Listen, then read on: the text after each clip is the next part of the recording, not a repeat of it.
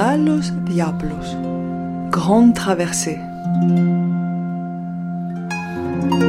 Αυτόν που ονομάζουμε Homero, celui que l'on appelle Homère.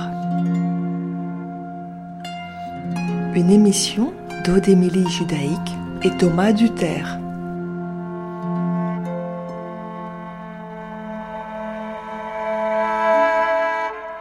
Σήμερα η ιστορία επαναλαμβάνεται.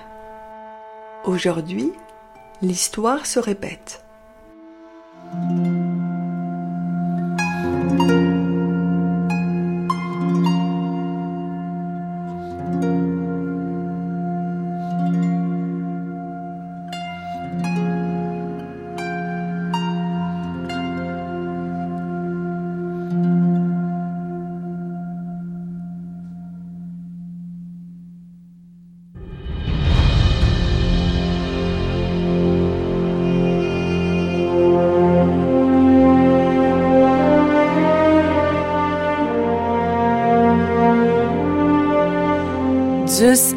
Son char deux chevaux pieds de bronze à l'envol rapide.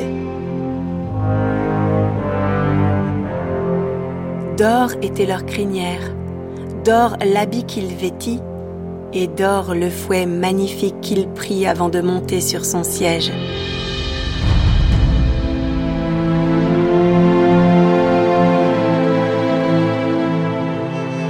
Il fouetta ses chevaux qui s'envolèrent au milieu de la terre et du ciel aux étoiles nombreuses.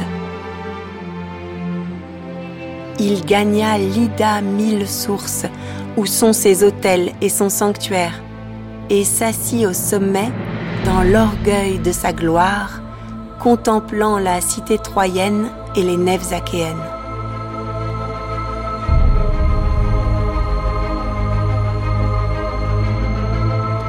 Zeus voudra-t-il dispenser l'amitié pour chacun des deux peuples? Car c'est lui, chez les hommes, l'intendant de la guerre.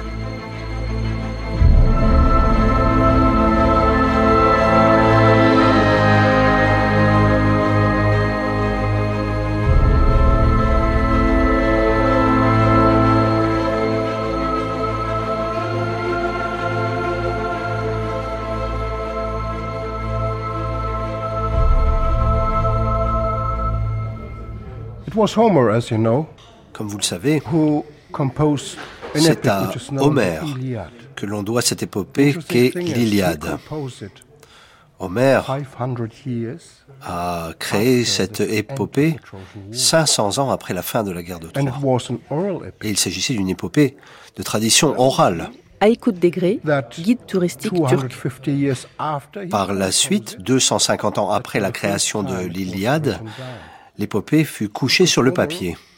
En effet, Homère ne l'avait pas écrite. Homère signifie conteur. Discussed aujourd'hui encore, Les chercheurs, qu'il s'agisse d'archéologues ou d'historiens, Homer, se Homer. demandent si Homère était seul ou s'il y avait plusieurs Homères, plusieurs conteurs qui connaissaient cette histoire et qui allaient de ville en ville, de village en village, la a Il ne s'agissait pas d'un divertissement, il s'agissait d'un discours, un récit those, qui servait à éduquer le peuple. Et cela a duré des siècles. Et il faut savoir que les, les épopées qui sont devenues des ouvrages avec un tel retentissement sont rares. Aujourd'hui, l'Iliade a un retentissement incroyable. Jusqu'à il y a une dizaine d'années environ, on a recensé 34,000 quelques books 34 000 about or in ouvrages liés directement ou indirectement à Troie.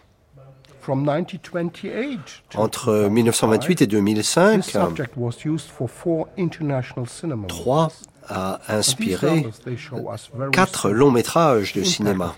Et cela, c'est la démonstration du retentissement qu'a you dans l'histoire de l'humanité. Même aujourd'hui, sur un moteur de recherche, vous tapez your eh bien, vous verrez, et c'est assez saisissant, qu'il y a de très nombreuses pages qui vous sont proposées. Et cela démontre qu'encore aujourd'hui, top 10 subjects Troie constitue l'un des dix premiers sujets importants de l'histoire.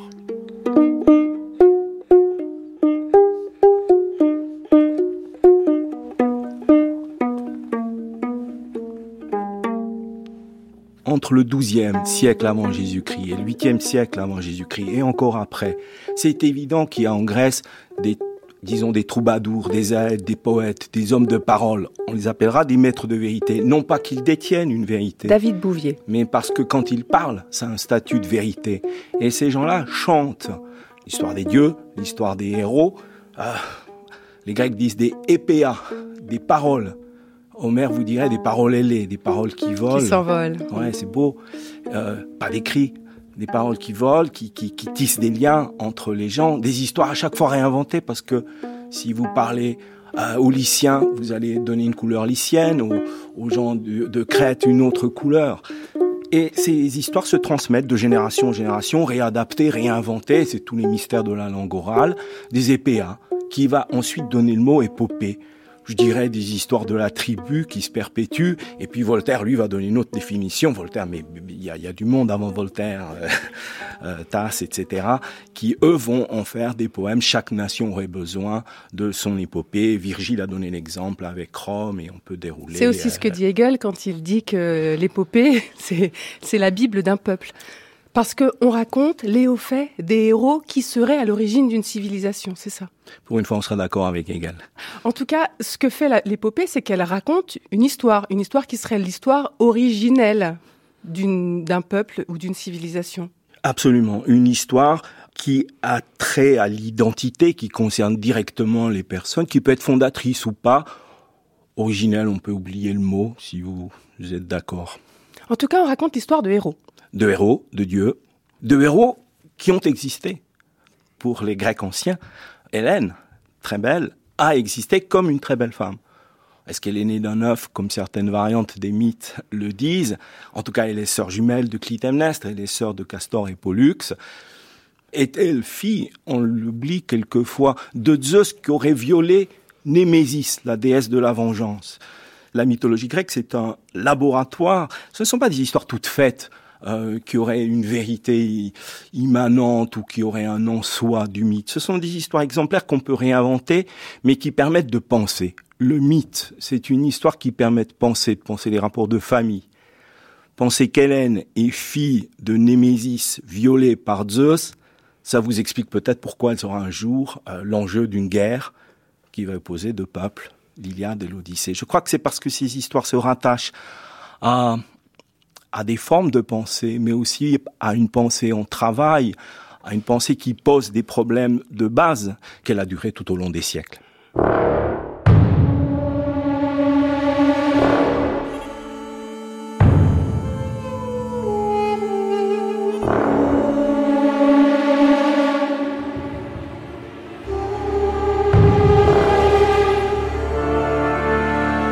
Cette histoire que l'on dit fondatrice de la culture occidentale c'est celle d'une guerre, une guerre mythique, interminable, qui pendant dix longues années aurait opposé d'un côté les Achéens, venus de Grèce, et de l'autre les Troyens, vivant en Asie mineure, dans l'actuelle Turquie. On raconte qu'au XIIIe siècle avant Jésus-Christ, une vraie guerre de tranchées se serait déroulée autour des remparts de l'illustre ville de Troie. Pendant dix ans, les combats auraient fait rage entre héros achéens et héros troyens, les uns se mesurant aux autres, sans qu'aucun ne parvienne à prendre l'avantage. C'est finalement par la ruse que les Grecs auraient réussi à ouvrir une brèche dans la défense troyenne et à gagner la guerre. Sur les conseils d'Ulysse, les soldats achéens auraient fabriqué un gigantesque cheval de bois dans lequel ils se seraient cachés pour pénétrer la cité de Troie, puis la mettre à feu et à sang. Si nous gardons encore aujourd'hui mémoire de cette guerre, c'est d'abord grâce à Homère, à l'Iliade et à l'Odyssée mais aussi grâce à Hérodote, qui, au IVe siècle avant Jésus-Christ, entreprit d'écrire le récit historique de la chute de Troie, malgré les siècles écoulés. Par la suite, les interprétations et les adaptations de cette histoire seront légion. Mais comment savoir si cette guerre a bien eu lieu? Comment savoir sur quelle base se fonde la société occidentale? Sur une réalité historique Sur un mythe Ou sur une fiction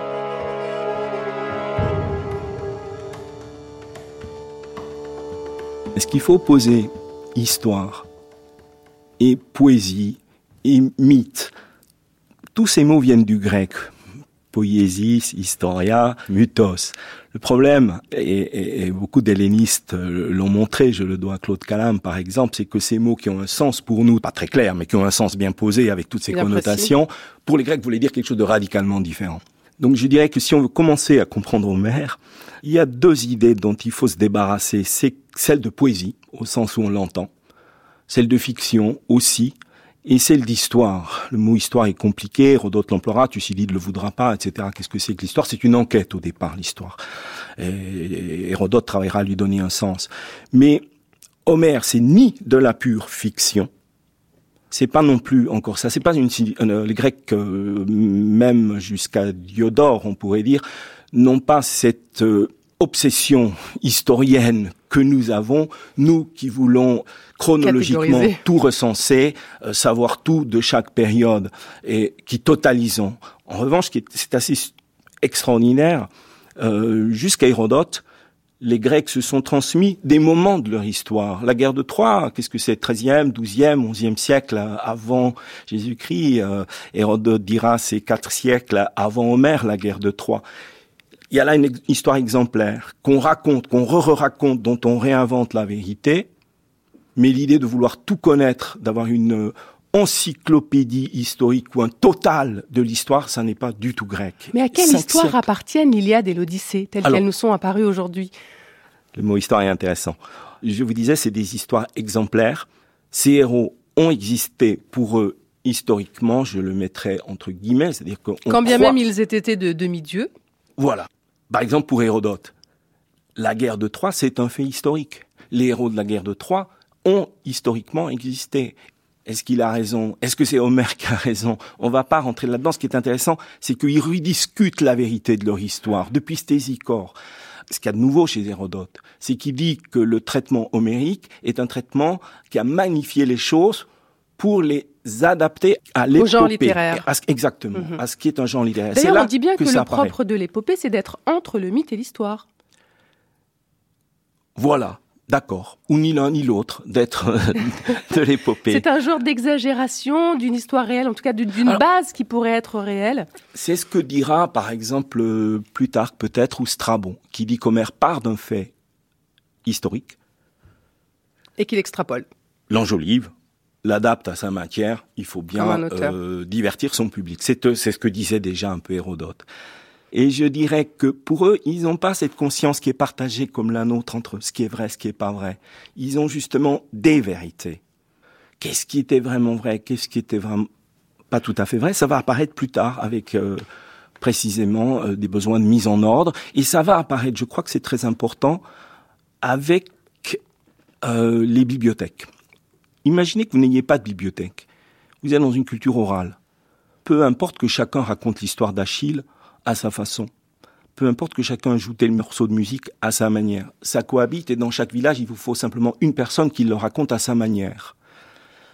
Ensuite, c'est transcrit. L'écriture arrive. Mais l'écriture n'est qu'un premier stade. Ce qui va être très important, c'est le livre et la bibliothèque. Quand tout à coup, les bibliothécaires de la bibliothèque d'Alexandrie au IIIe siècle avant Jésus-Christ vont se retrouver face à une quinzaine de rouleaux qui leur rapportent le même épisode de la guerre de Troie. Peut-être pour des raisons de place, ils vont devoir en éliminer certains, ramener à un. Et c'est tout le travail des bibliothécaires alexandrins euh, de trouver, pas la vraie version, mais une version qui vaille toutes les autres.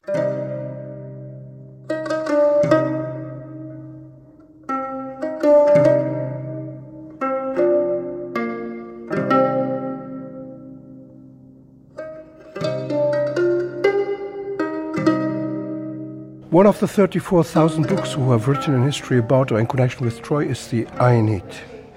Parmi les 34 000 ouvrages portant sur Troie, il y a l'Énéide. À écoute degré. Dans l'Énéide, il y a Énée.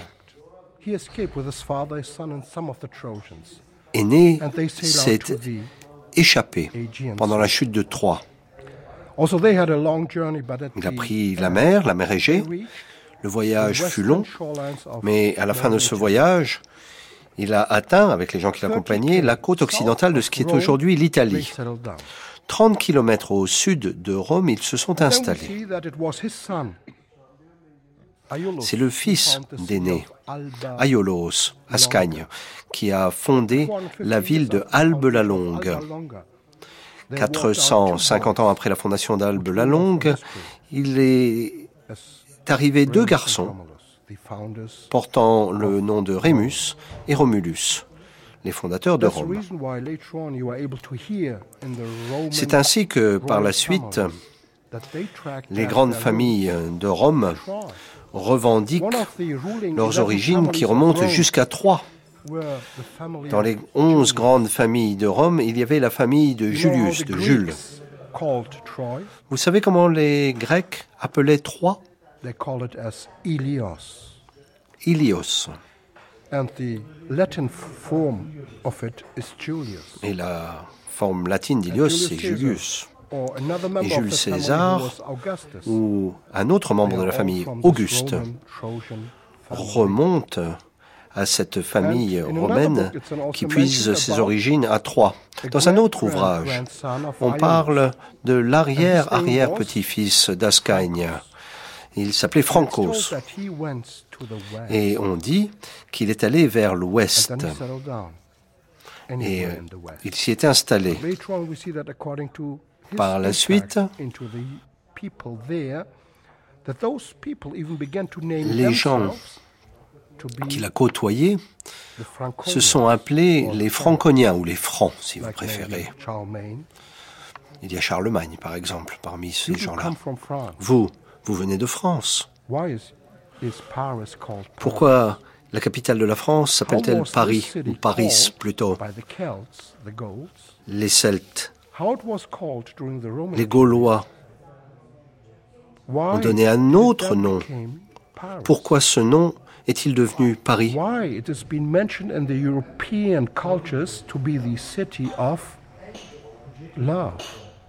Eh bien, dans la culture européenne, on dit que Paris, c'est la ville de l'amour. C'est peut-être en raison de l'amour entre Hélène et Paris. Et sur d'anciennes cartes de France, on voit qu'il y a des villes, des villages qui portaient le nom de Troyes. C'est encore le cas du reste. Donc vous voyez, un retentissement formidable encore aujourd'hui, non seulement ici, mais dans l'ensemble du monde, en ce qui concerne l'histoire de l'humanité. Donc vous voyez, les racines, on les trouve dans ces ruines que l'on trouve 30 km au sud de Tchanakale, à Troyes.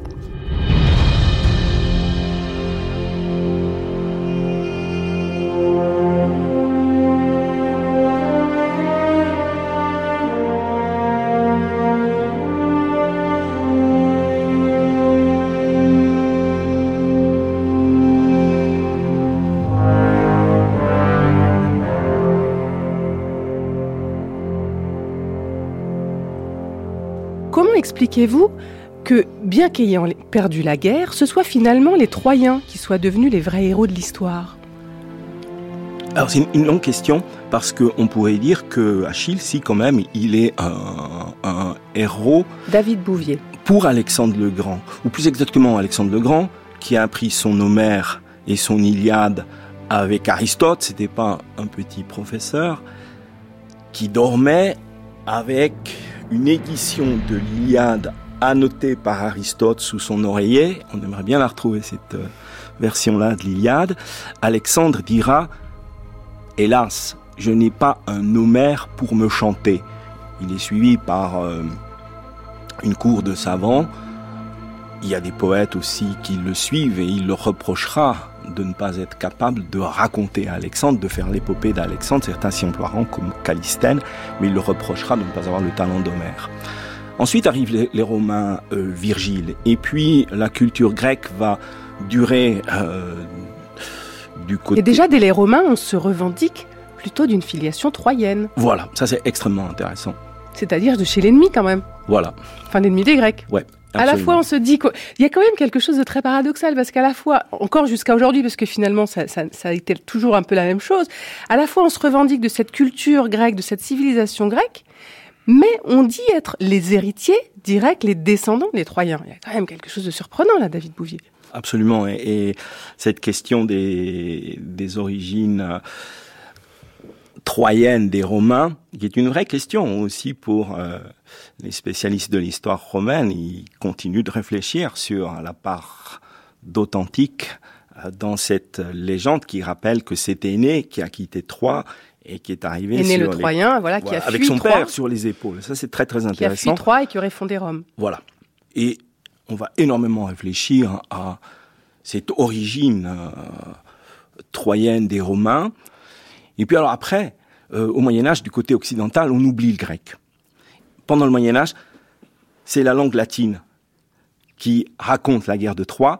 On a un, récit en latin attribué à Darès le Phrygien, qui prétend être un rescapé de Troie. Il aurait donné son journal de la guerre de Troie. Il aurait ensuite euh, été recopié et transmis au Moyen Âge. Euh, effectivement, la culture latine est dominante à ce moment-là. Le monde romain se réclame de Troie pour se démarquer peut-être des Grecs. Et les grandes familles aristocratiques du Moyen Âge voudront également montrer que leur ascendance remonte aussi haut. Le but parfois est de remonter même jusqu'aux dieux olympiens pour montrer l'ancienneté. Il y a idéalisation de la culture troyenne dans un contexte romain assez précis. Il faudrait peut-être pas non plus trop l'exagérer, mais si on se réclame de tel héros troyen ou de tel héros grec, c'est qu'on les considérait comme historiques, comme ayant euh, historiquement existé, puisqu'on pouvait en descendre.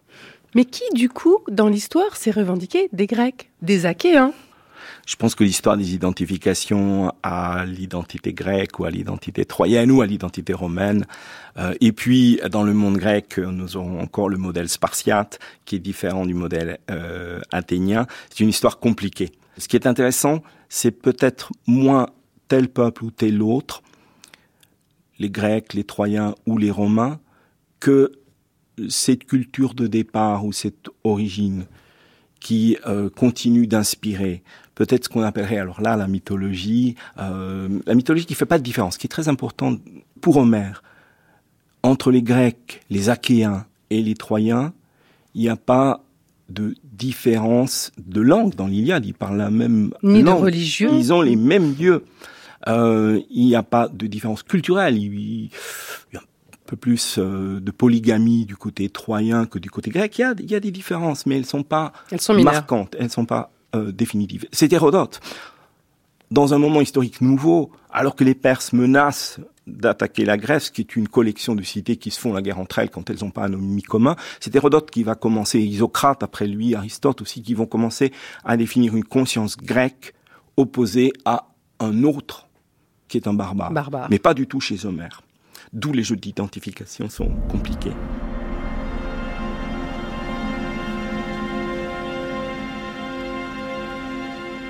Troie.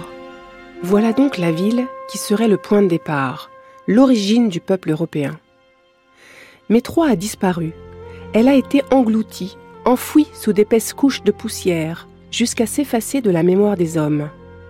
Pour autant, l'histoire de cette ville n'a jamais cessé d'être enseignée, de fasciner et d'obséder, poussant nombre d'apprentis archéologues aux confins du continent européen, avec l'Iliade et l'Odyssée sous le bras, cherchant dans les vers d'Homère des traces, des indices, des preuves même de l'existence de Troie.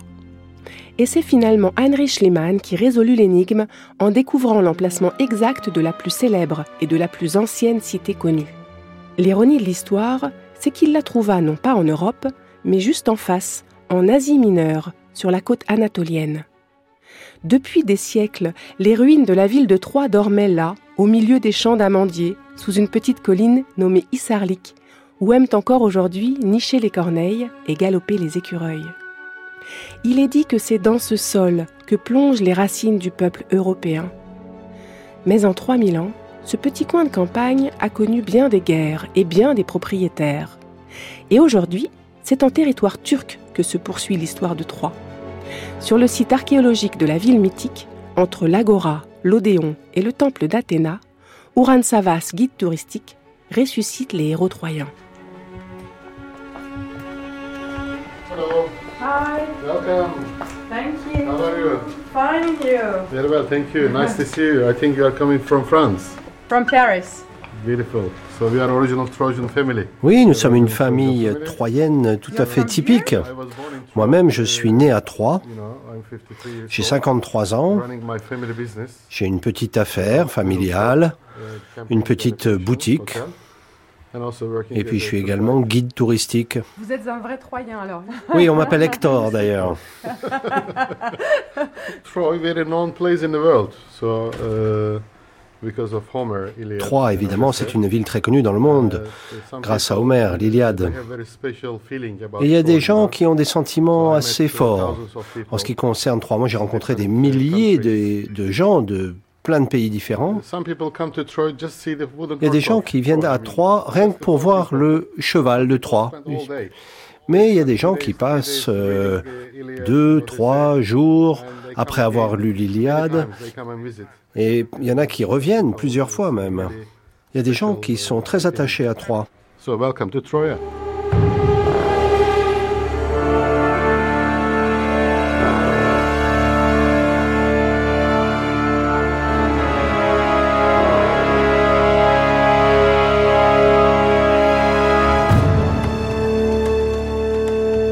Haut de cette petite colline, Troyes surveillait le passage entre deux continents, l'Europe et l'Asie, comme l'explique le professeur Ephraim Akourgal de l'université d'Ankara.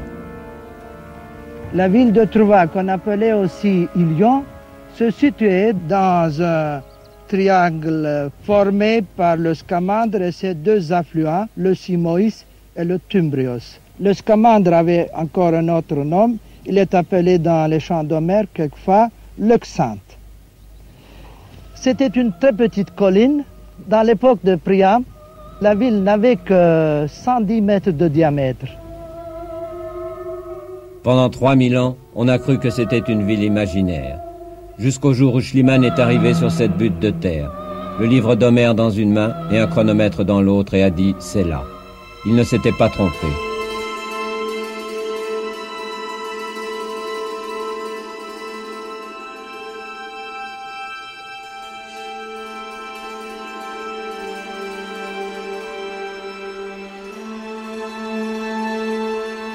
Voir les vestiges de la ville de Troyes.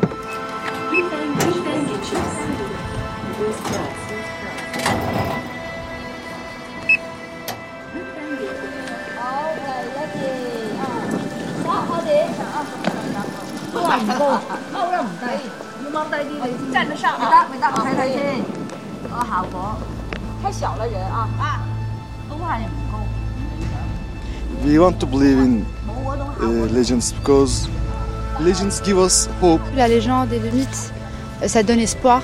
Çünkü e, herkes e, ayrıca herkes kendince e, milliyetçidir. E, yani ne, na- nationalisttir. Herkes kendince nationalisttir ve kendi e, topraklarında bu tip e, efsaneler herkesin hoşuna gider. Bunu duymaya ihtiyaç duyarlar. Aussi, les gens, euh, ils sont tellement nationalistes qu'ils adorent attribuer ce genre de mythe à leur pays. Ça leur fait du bien. Kendi ülkelerinde, kendi topraklarında böyle destansı hikayeler onlara da biraz içten içe güç verir, umut verir. Evet. Ce genre de, de mythes, ce genre d'histoires euh, qui, sont, qui sont extraordinaires, ça leur donne la fierté vis-à-vis au monde, vis-à-vis de- d'autres euh, pays. Donc c'est pour ça que les gens, ils adorent attribuer ce genre de mythe à leur pays.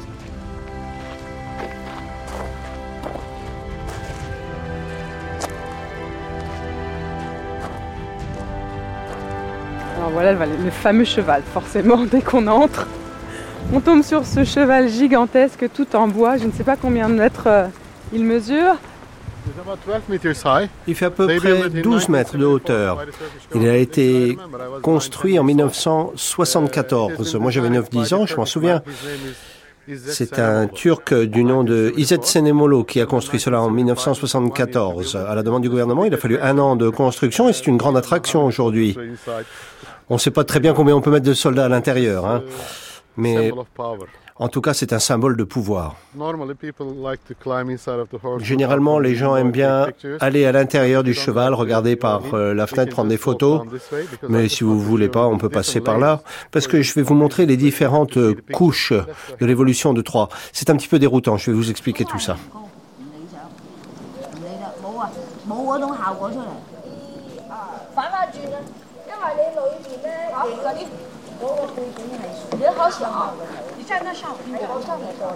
Donc maintenant, quand on vient ici, on ne voit plus de collines en fait. Non, c'est en raison des fouilles.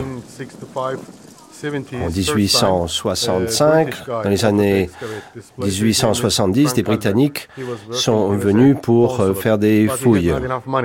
Le gouvernement britannique est intervenu pour aider cet archéologue qui manquait de moyens, mais personne ne le croyait. Personne ne croyait qu'il y avait une ville ici. Puis, il y a Henry Schliemann qui est arrivé ici. Henry Schliemann était un riche homme d'affaires qui aimait bien l'archéologie.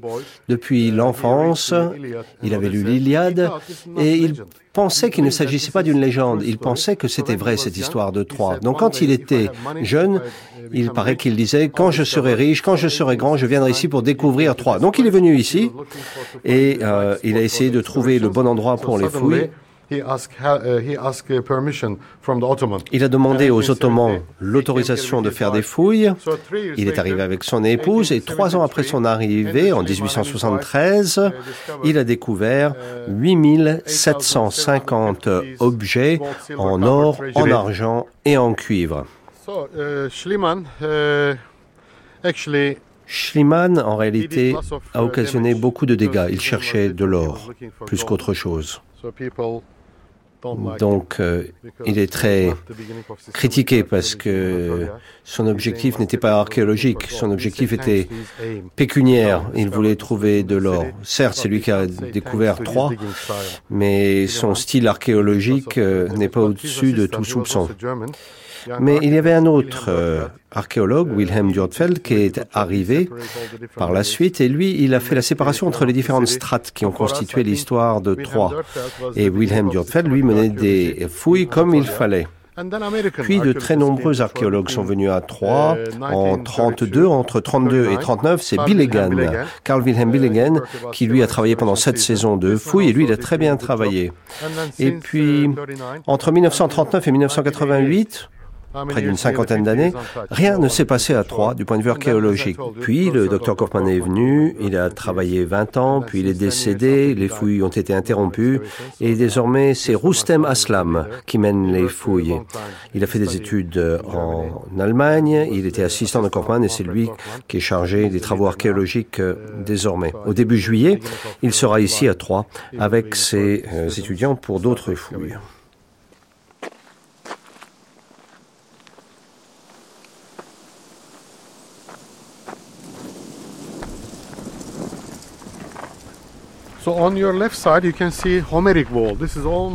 À gauche, vous voyez le mur homérien.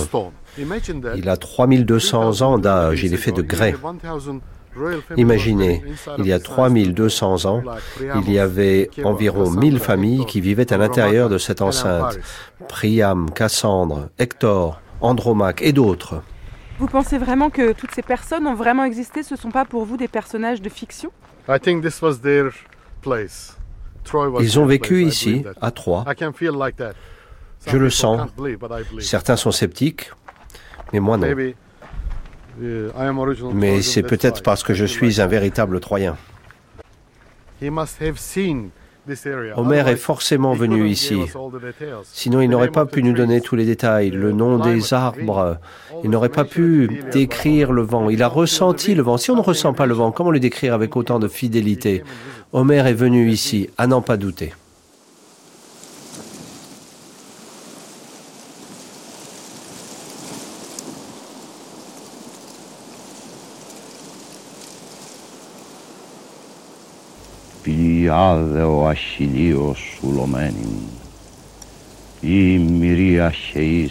Déesse, chante la colère d'Achille, colère funeste qui causa mille douleurs aux Achéens et fit de leur corps la proie des chiens et des oiseaux innombrables. la volonté de Zeus s'accomplissait. Mais pouvait-on croire Homère, le poète aveugle Il décrivait des événements qui s'étaient passés cinq siècles avant lui. Un homme, lui, n'en a jamais douté. Tout enfant, il rêvait devant cette gravure de la fuite d'aînés. Pour lui, la guerre de Troie avait eu lieu. Cette histoire était vraie. Fils d'un pasteur pauvre du Mecklembourg, Heinrich Schliemann, ayant amassé une immense fortune dans le commerce des épices, décida à la fin du XIXe siècle de partir sur les traces des héros de l'Iliade. Il y consacra le reste de sa vie. Il retrouva les lieux décrits par Homère, entreprit d'immenses fouilles et finit par déterrer des civilisations inconnues. Pour lui, pas de doute possible. La preuve était faite. Génial, entêté, excessif, contesté par les savants du monde entier, il n'a peut-être pas réussi à prouver que la guerre de Troie s'est passée exactement comme l'a raconté Homère. Mais il est devenu en chemin le pionnier de l'archéologie moderne.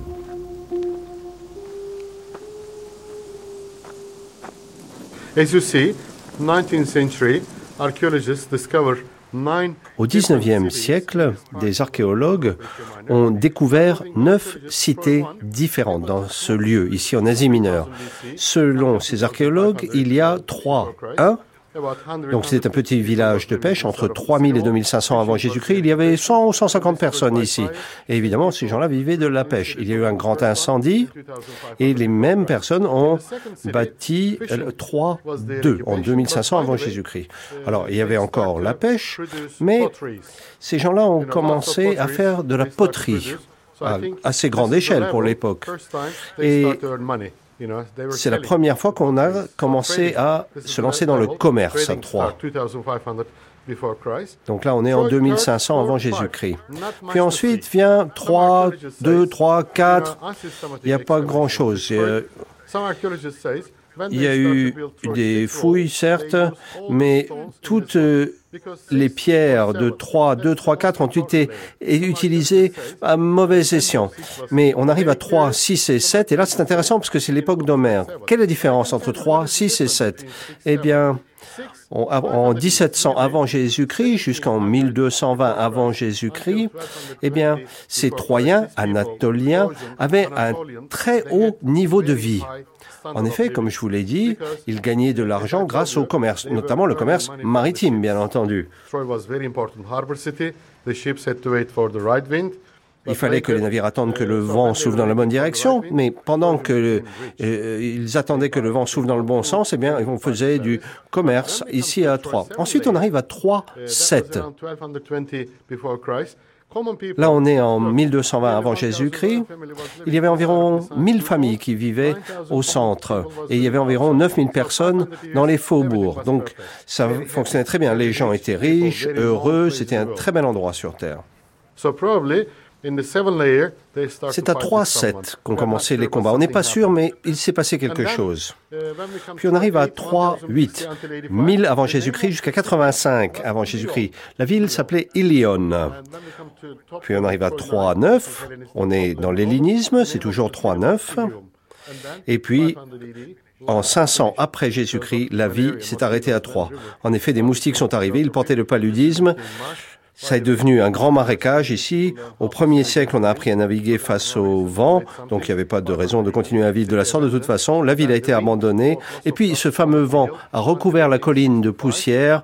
Et jusqu'en 1865, personne ne connaissait l'existence de Troyes. Les gens pensaient que Troyes, c'était une légende. En effet, il ne s'agissait plus que d'une colline recouverte de poussière. C'est Hissarlik, la colline de Hissarlik, qui signifie petit château.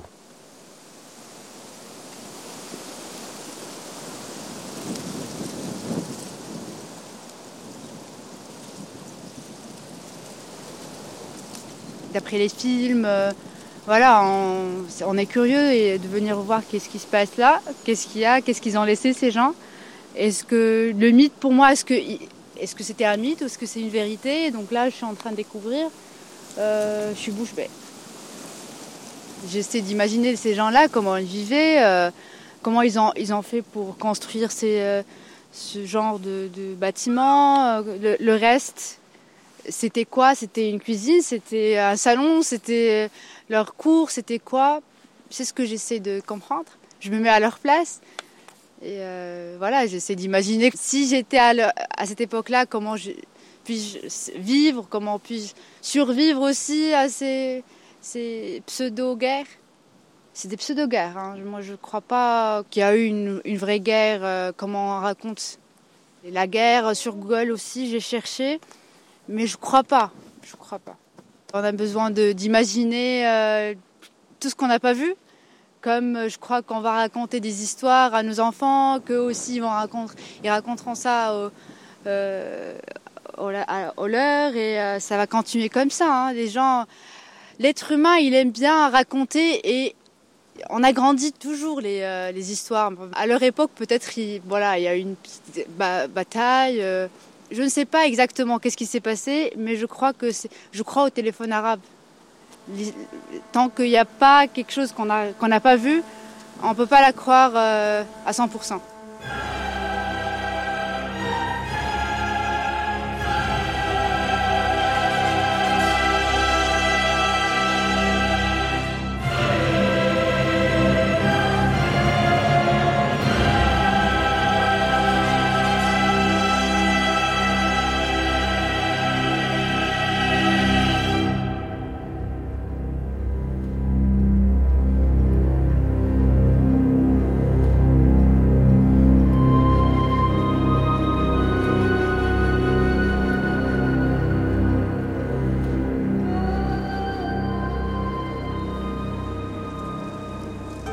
Rostem Aslam, bonjour. Euh, hello. vous êtes archéologue, vous dirigez les recherches euh, sur le site de Troyes. Quelle est votre conviction personnelle sur euh, l'existence, sur la réalité historique de cette guerre de Troie Cela fait près de 30 ans que je travaille sur ce sujet. Je suis arrivé ici comme étudiant. J'ai longuement étudié l'Iliade et j'ai travaillé avec euh, de nombreux archéologues et j'ai également étudié les paysages, pas simplement les paysages autour de Troyes, mais les montagnes et toute euh, la région euh, aux alentours. Pendant dix ans, j'ai vécu tout près de Troyes.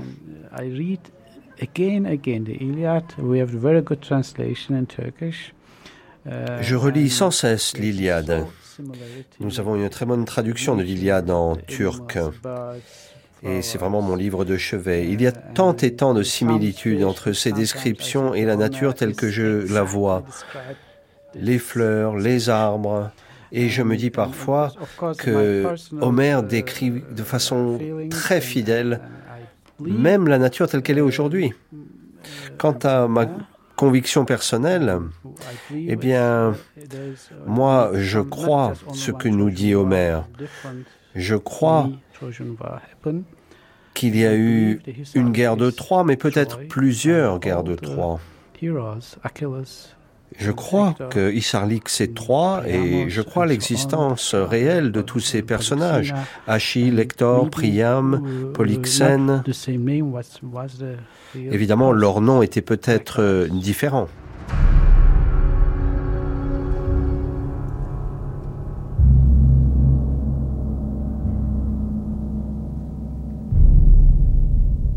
Réveil de la bataille.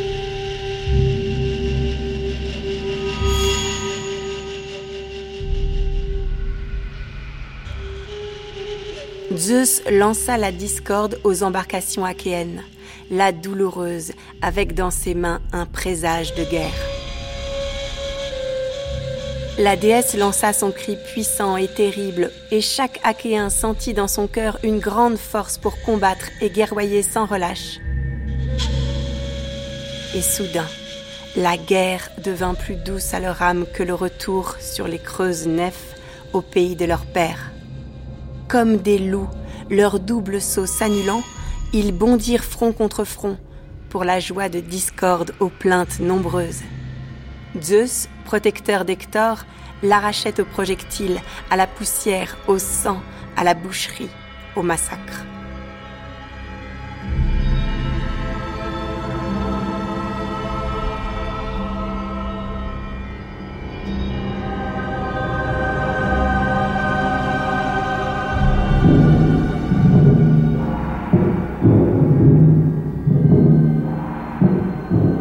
Guerriers qui sont arrivés avec une arme nouvelle, le char, tiré par deux pur sang traces à la robe blanche, monté par un équipage de deux hommes, le maître de char et le cocher. Le maître de char qui combat, le cocher qui conduit. Frères d'armes, liés à la vie, à la mort.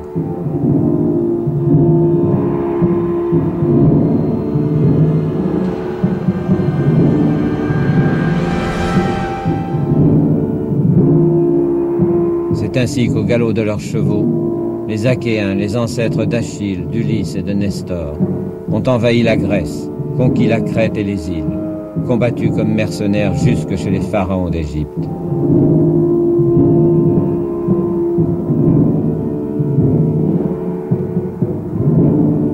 Les voilà les héros décrits par Homère, des conquérants, ivres de gloire, d'or et d'aventure.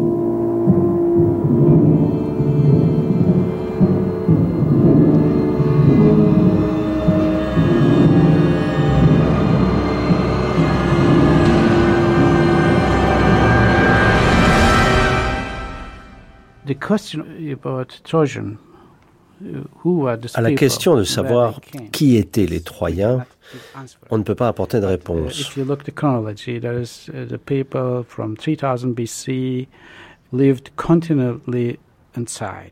Mais néanmoins, on a des informations sur le fait qu'il y avait des gens qui vivaient là en 3000 avant Jésus-Christ. De plus, il y a des habitations qui remontent euh, à la fin du quatrième millénaire avant Jésus-Christ, mais autour de Troie, il y a des habitations néolithiques qui datent même de 5000 ou 6000 avant Jésus-Christ, qui indiquent donc une présence humaine ici. Mais malheureusement, il n'est pas possible de déterminer l'ethnicité des gens qui vivaient là. But after, let's say, the À la fin du milieu de l'âge de bronze, 700 BC, uh, can en faisant une comparaison avec l'architecture de villes d'Anatolie, avec des villes de Proche-Orient et des villes de Grèce, on peut tirer un certain nombre de conclusions.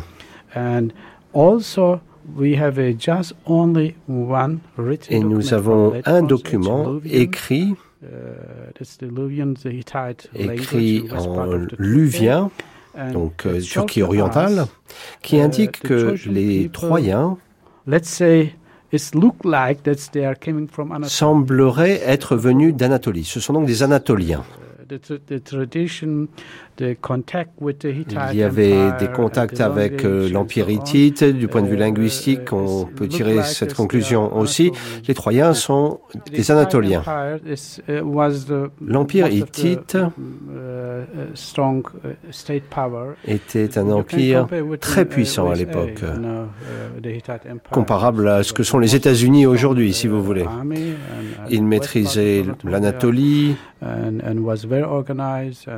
les territoires à l'ouest de l'Anatolie. Il y avait une armée très puissante, ils avaient des armes.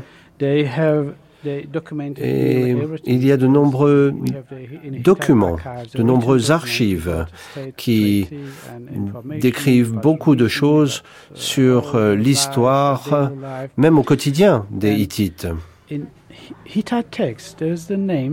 Dans les textes hittites, on trouve de and nombreuses occurrences And, des noms uh, Trouissa et 1930, Vilusa. uh, uh, Dans les années tried to 1930, des universitaires spécialistes de l'Empire hittite ont essayé de comprendre ces noms et de les localiser. Trouissa et Vilusa. there, nearly 90%, Aujourd'hui, ces 99% spécialistes sont quasiment certains que Vilusa. Est devenu Ilios avec le temps. Ilios, parce qu'en grec, il n'y a pas de W. Donc, Vilusa devient Ilios et Trouissa devient Troie, mais tout ça, c'est le même endroit. Uh, 1280, and uh, a trade, state trade between king of Hittite Muwattali il y a eu en- entre Watali, le roi des Hittites, et le roi Alexandros de Velusa, un traité. Alexandros, c'est le deuxième nom de Paris. Donc ce n'est pas une coïncidence. Certes, on ne peut pas tirer de conclusion définitive, mais vous voyez que l'Empire hittite avait un contact très privilégié avec Velusa. Et donc, euh, il faut, à partir de là, essayer de comprendre ce qui se passait. D'autres documents traitent de Trouissa et Vilusa. Et si on se dit que Velusa, c'est Ilios et qu'il y a un rapport étroit avec l'Empire hittite pendant 300 ans, donc des contacts très euh, étroits, eh bien, on se dit que Troie était particulièrement importante pour l'Empire hittite parce que ça faisait partie des possibilités de commerce de l'Empire hittite dans les Dardanelles.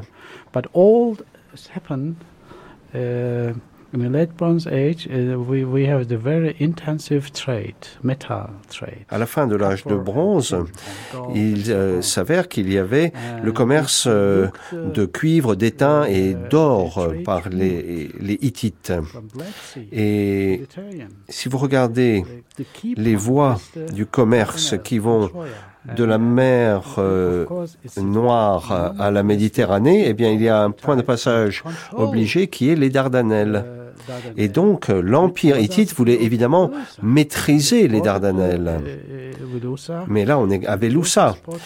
Et par conséquent, il a fallu que Velusa soutienne le commerce de l'Empire hittite. Autrement dit, il y a eu ce traité entre l'Empire hittite et la ville de Felusa, et on se dit que Velusa, ça devait être une cité très puissante. En effet, si Velusa avait été une petite cité, l'Empire hittite n'aurait pas eu besoin de signer un, traité. L'Empire hittite aurait pu prendre euh, Velusa par la force, c'est tout. Donc, tout cela, c'est un, faisceau d'indices qui montre euh, l'importance de Troie à l'époque. Et ça, on peut le dire à la lumière des documents et des archives qui ont été longuement euh, analysés. Donc, à la fin de l'âge de bronze, Troie, Velusa, jouait un rôle très important.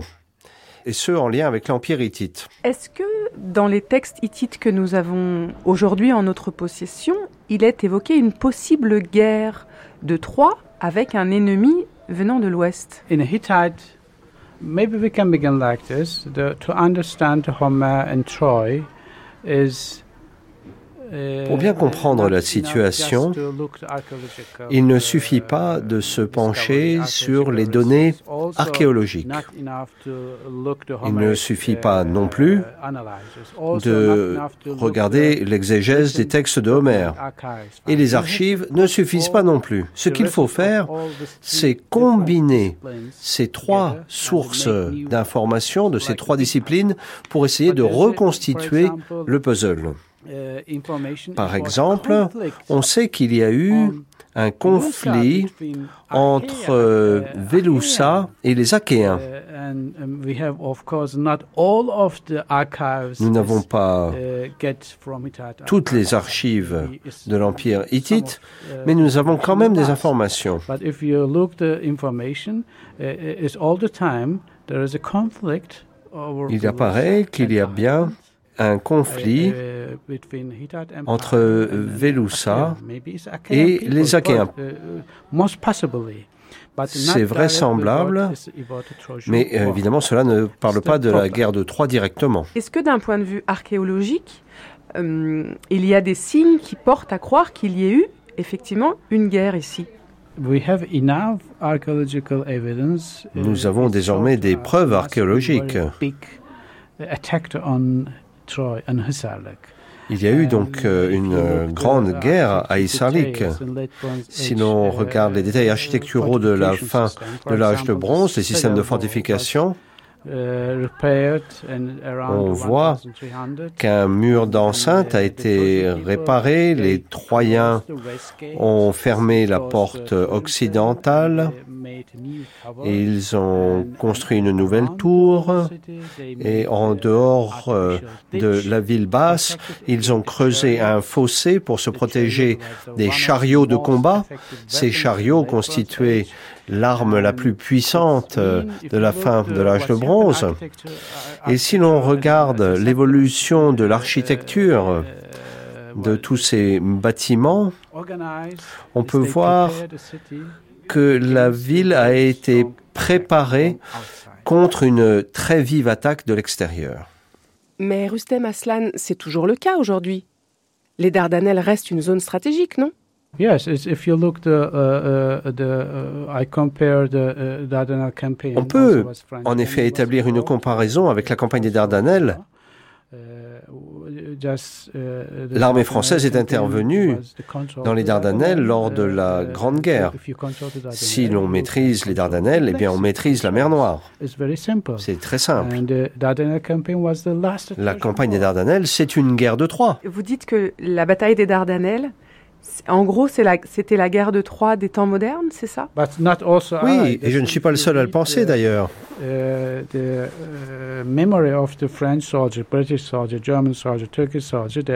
Quand on se penche sur les mémoires des soldats français, britanniques, allemands ou turcs, eh bien tous font le parallèle entre la bataille des Dardanelles et la guerre de Troie. Le navire britannique s'appelait Agamemnon. Agamemnon, le chef des armées achéennes, qui a attaqué Troie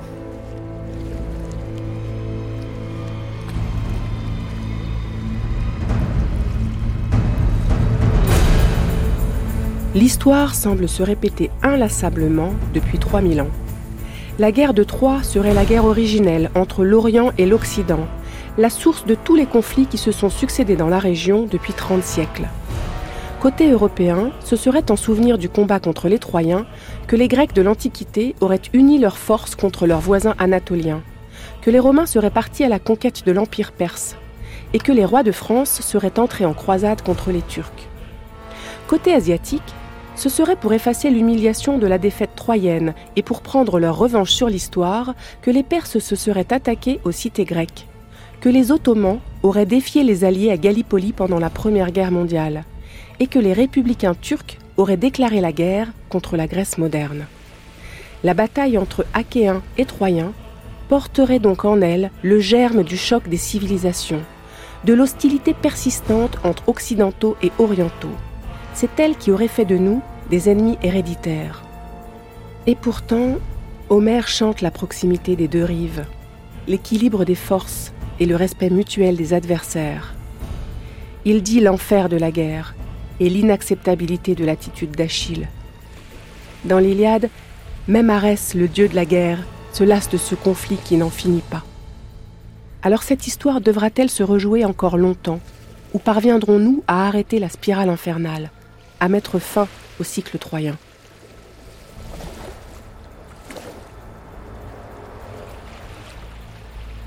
Here we are along the shorelines of the Dardanelles. Nous nous trouvons sur le rivage du détroit des Dardanelles, passage maritime qui relie la mer Égée à la mer de Marmara. À écoute degré. Le nom antique en est Hellespont.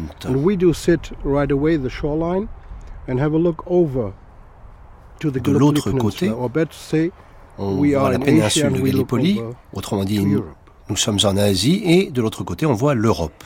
Et nous sommes à quelques kilomètres euh, du site archéologique de Troyes, où se serait produit une guerre interminable, une guerre de dix ans entre les Achéens et les Troyens. Mais ici, à l'entrée du détroit des Dardanelles, il y a une autre bataille qui reste très ancrée dans la mémoire locale, c'est la bataille des Dardanelles. Est-ce que vous pourriez nous expliquer pourquoi cette bataille a tant marqué l'esprit ici en Turquie? C'est une bonne question, c'est également un très bon sujet d'étude. Jusqu'à il y a un siècle, les Dardanelles étaient le passage maritime le plus important du monde connu. Et du reste, ce n'est pas décorrélé de Troyes, car euh, cela se trouve euh, au sud de l'entrée des Dardanelles, très proche de la côte de la mer Égée. Troyes fut fondée en 3000 avant Jésus-Christ. Et Troyes a traversé l'âge de bronze jusqu'en 1200 avant Jésus-Christ.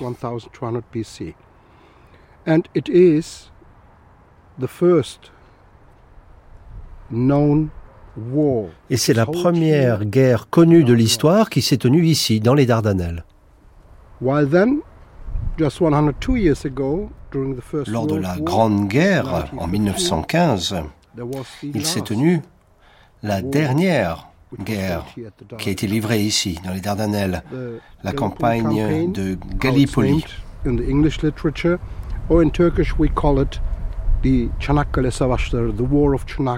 Et en turc, nous appelons cela la guerre de Çanakkale, qui porte le nom de la ville où nous nous trouvons. Et il est intéressant de noter que lorsque les gens viennent visiter Çanakkale, qu'il s'agisse de la population locale ou d'étrangers, ils vont essentiellement voir Troyes et aussi les champs de bataille de Gallipoli. Et c'est intéressant parce que c'est de cette façon que les gens recueillent des informations sur la première, mais aussi la dernière guerre qui s'est livrée ici. La guerre de Troie et la bataille des Dardanelles en 1915, également appelée la campagne de Gallipoli. La période qui sépare ces deux guerres dure quand même 3200 ans.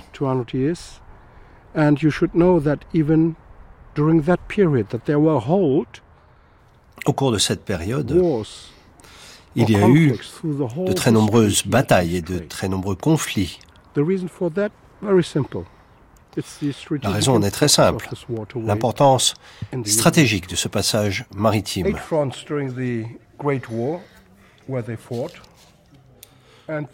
Il y avait huit fronts lors de la Grande Guerre. Il y en a deux en particulier qui ont eu un retentissement important jusqu'à aujourd'hui.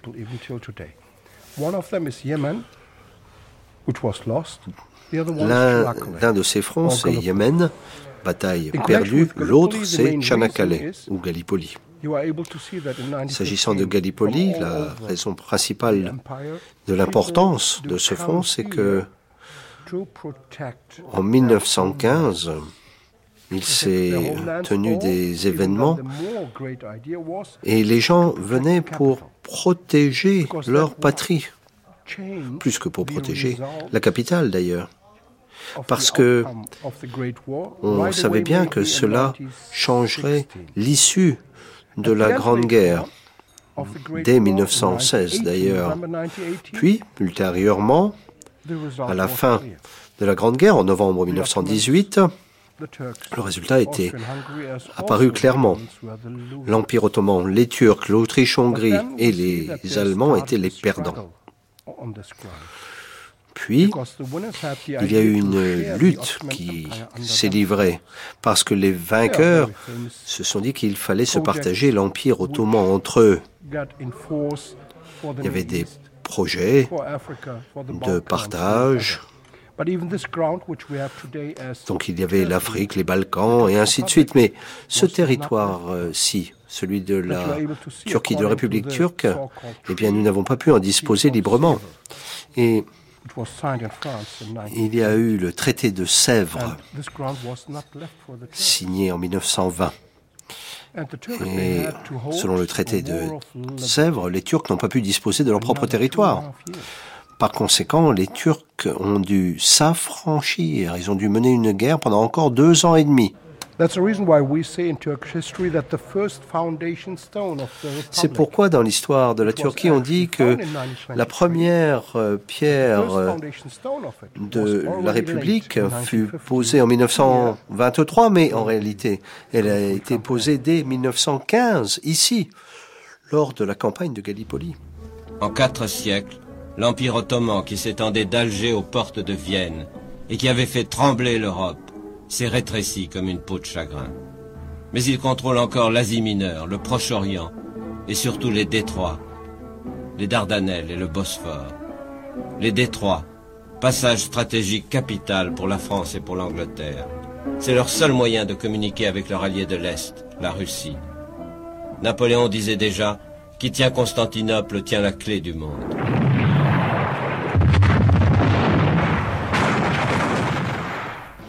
En attaquant la Russie, alliée de la France et de l'Angleterre, la Turquie se range aux côtés des Allemands. Le 1er novembre 1914, la guerre est officiellement déclarée.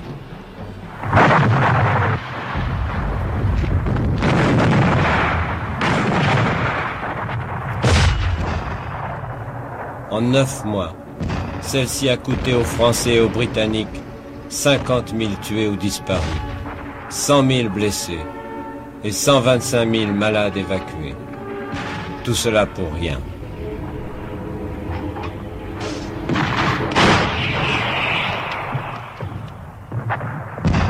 The importance of the Dardanelles, it's still even going on today. But nowadays, with the markets in the Far East or Eh bien, le détroit des Dardanelles reste très important encore aujourd'hui. Alors, il y a d'autres passages maritimes importants pour le commerce international. Mais aujourd'hui, il faut savoir qu'il y a en moyenne 4200 navires qui croisent dans le détroit des Dardanelles par mois. 4200 navires en moyenne par mois passent ici. 80% d'entre eux vont jusqu'au Bosphore pour aller jusqu'à la mer Noire. Dans notre monde moderne, on transporte de plus en plus de pétrole brut. Et en réalité, il passe plus de pétrole brut dans le détroit des Dardanelles que dans le canal de Suez ou dans le canal de Panama, ou les deux ensemble même d'ailleurs. Ça vous montre l'importance stratégique du détroit des Dardanelles. Par ailleurs, il s'agit d'un pont entre l'Orient et l'Occident. Ce n'est pas simplement un passage maritime, c'est un pont, un pont entre l'Asie et l'Europe. C'est pourquoi Troyes était situé ici et jusqu'en 330 après Jésus-Christ, l'empereur romain Constantin a décidé d'établir Nova Roma, devenu Constantinople, devenu ensuite Istanbul, parce que on avait bien compris, même à cette époque-là, l'importance de ce passage maritime. Tout le monde a, a été ici. Le roi de Perse, par exemple, Alexandre de Macédoine. Même plus tard, Jules César, Auguste. Tous les personnages connus de l'histoire sont passés ici. Et cela vous montre l'importance de ce passage maritime dans le monde moderne. And that what we had in the prehistoric times here, under the modern con uh, conditions, that's being located nowadays not at the Dardanelles, it's located at the Bosporus. Constantinople or nowadays Istanbul. Donc pour vous, on est vraiment ici face à un pont et pas sur une frontière. No, it's a bridge. It's been a natural cut. The water just in front of us, as you see. But if you can cross over, it's, it's a bridge.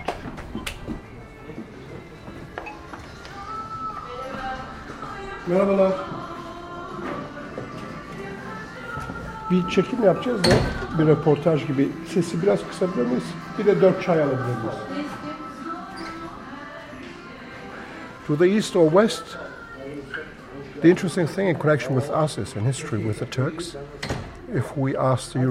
C'est intéressant parce que si l'on pose la question aux Européens, les Européens ne nous considèrent pas comme des Européens. En Asie, on ne nous considère pas comme des Asiatiques. C'est pourquoi nous, Turcs, nous nous appelons Eurasiens. Depuis des millénaires, nous sommes la zone tampon entre l'Occident et l'Orient. Some do claim the Trinacoli or Certains prétendent que Chanakale,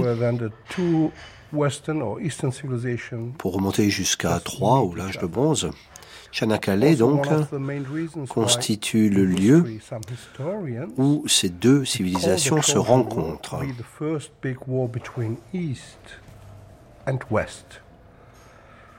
Or even in 4062, Mehmed Khan II cela est d'ailleurs illustré par le fait qu'en 1462, Mehmet II, le conquérant de Constantinople, s'est rendu à Troie. Et il est intéressant de noter qu'à Troie, il a dit toute sa fierté et sa reconnaissance à Dieu. En effet, il avait eu la possibilité de venger les Troyens qui avaient perdu la guerre de Troie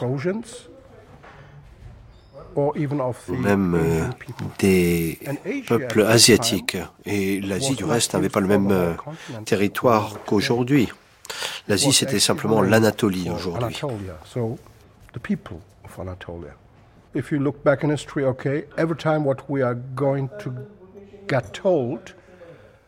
Évidemment, dans les livres d'histoire, on raconte davantage les conflits et les batailles. Mais entre les batailles, entre les conflits, il y a quand même des liens qui se tissent. Et ces liens ont un retentissement important sur le cours de l'histoire. Donc peut-être juste une précision, quand vous dites que vous êtes troyen, en fait ce n'est pas tant une identité qu'une culture à laquelle vous faites référence.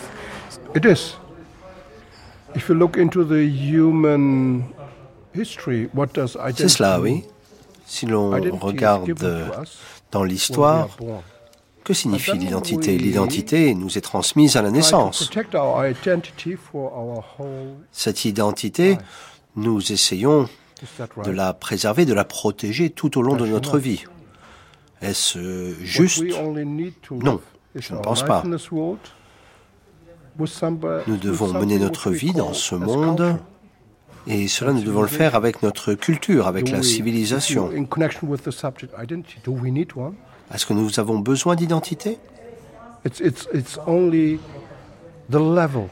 L'identité nous fixe un niveau d'existence, mais la vie dans le monde est bien plus importante. Il faut que les êtres humains mènent euh, une euh, bonne vie. Faut-il pour cela avoir euh, une identité, des frontières? La réponse est non.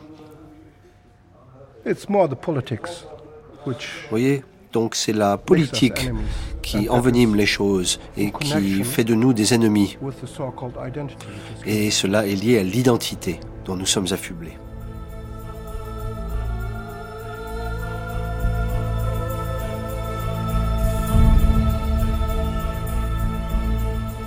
On s'imagine que l'Iliade étant le récit de guerre et de combat, est un texte de violence et on a dit que c'était un texte euh, à la gloire de la force d'une certaine manière. Jacqueline de Romy. Et il y a quelque chose de juste dans cette idée, mais c'est le contraire qui me paraît le plus important, le plus rare dans une épopée, le plus caractéristique de la Grèce et de la culture occidentale. C'est d'avoir fait ce récit de guerre et de bataille en le laissant entièrement dominé par la pitié et l'humanité. Alors, ça, je crois que c'est très frappant, et le personnage d'Hector était bien fait pour montrer cet aspect. Parce que tout de même, Hector est le défenseur de la ville ennemie, devrait être un personnage antipathique. Hein. Or, on le voit merveilleux, entouré des siens, on l'aime avec les siens, on s'inquiète pour lui avec les siens. Il n'est pas un héros surhumain, il est rempli de qualités humaines, c'est-à-dire qu'il est parfaitement courageux, mais en connaissant des moments de crainte. Et toute l'histoire d'Hector, c'est de se battre, de se croire soutenu par les dieux et d'être horriblement trompé, de se trouver seul face à une mort terrifiante. Euh, je crois que c'est justement cette ouverture, cette tolérance du poème d'Homère qui présente l'ennemi sous les mêmes traits exactement. On a l'impression qu'ils parlent la même langue, qu'ils ont les mêmes dieux. Il n'y a aucune réserve à cet égard. Et c'est quand même un, un modèle assez saisissant. Et c'est curieux parce que sans aller jusqu'à la xénophobie, la notion d'opposition de race n'est arrivée que beaucoup plus tard quand les Grecs se sont heurtés aux Perses, aux barbares. Alors là, ils ont pris conscience des différences. Mais on dirait dans l'Iliade qu'il n'y a aucune différence entre un peuple et l'autre.